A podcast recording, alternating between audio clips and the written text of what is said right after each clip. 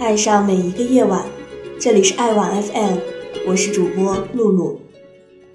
今天要带给大家的是关于一篇电影《大话西游》的故事，喜剧还是悲剧？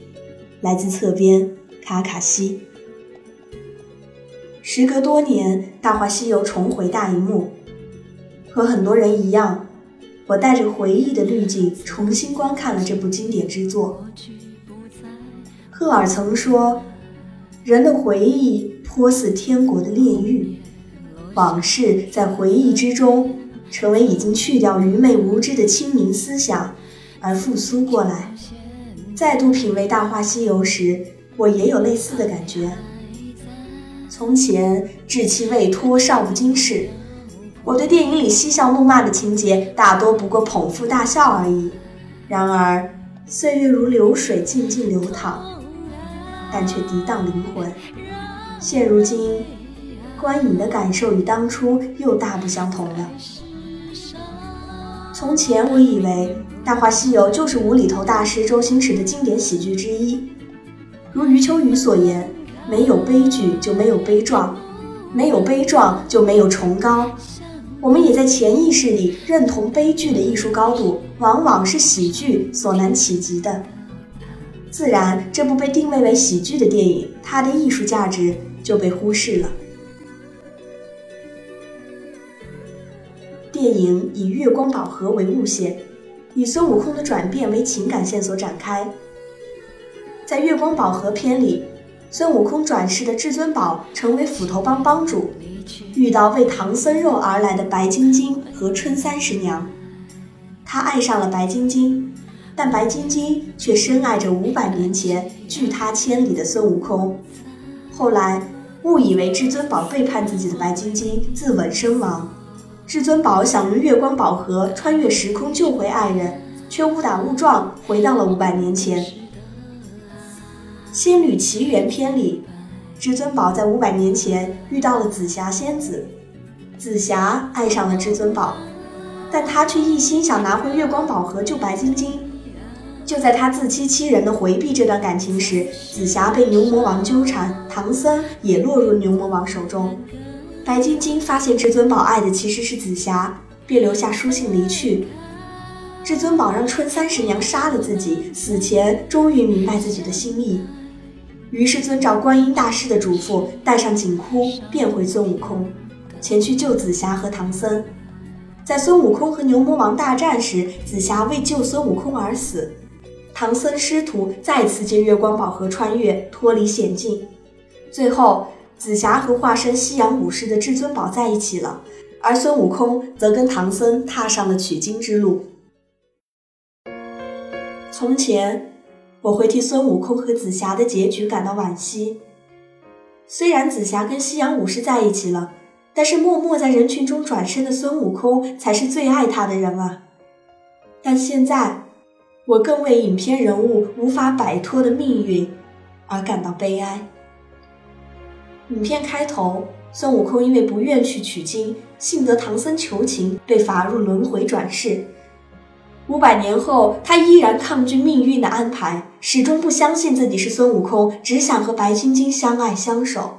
即便知道白晶晶是妖，他依然不离不弃。然而，最后他却为了救人而戴上紧箍圈，变回孙悟空。兜兜转转到最后，他还是踏上了取经之路。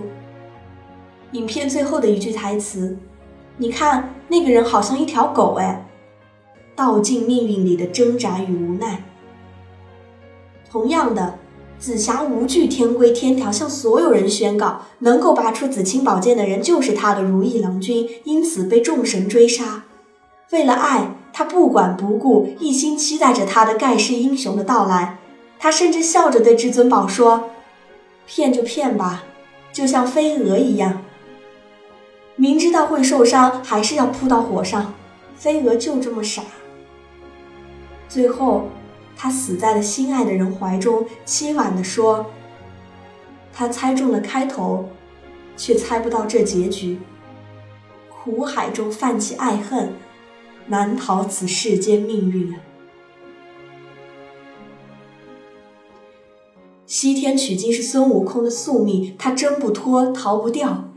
而紫霞身为上仙，她越界的爱也注定不被允许。浮萍漂泊本无根，世事浮沉不堪问。这样的无奈，正是很多人的现实写照。有人说，这两部电影描述的是一个男孩到男人的成长历程。然而，此番磨难，夺其爱恨欲求，磨其棱角锐气，不太过残酷了吗？如果可以选择，我相信孙悟空应该会乐意在花果山当一只无拘无束的野猴子，而不是位列神佛。正如我们都希望自己走出半生，归来仍是少年。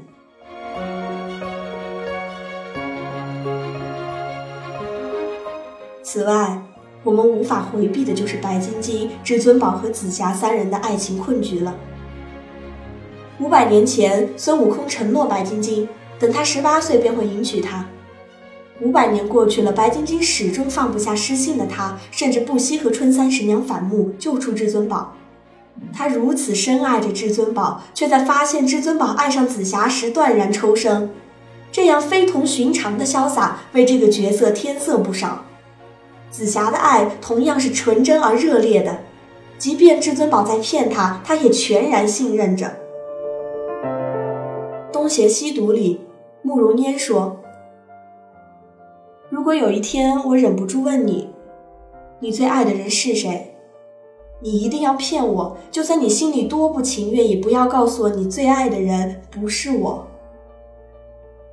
这大概也是紫霞的心声吧。然而，他们三个人却没能获得圆满的结局，共同的原因，就是在错的时空里面。遇到了对的人吧。白晶晶遇到至尊宝时，心里念念不忘的是孙悟空；至尊宝遇到紫霞时，放不下的是白晶晶。张爱玲说：“我以为爱情可以填满人生的遗憾，然而，制造更多遗憾的，却偏偏是爱情。仿佛错位的爱才是爱情的常态。”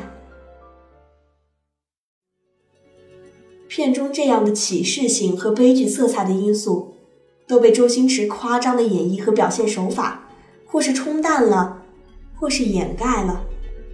例如无限放大唐僧唠唠叨叨的说教，剧情的神奇反转等等。但其实喜剧只是它的形式，悲剧才是它的本质。只不过我认识的太晚了一点儿。而一部作品只有让人常品常新的能力，方能称之为经典。当然，《大话西游》也是当之无愧的经典之一。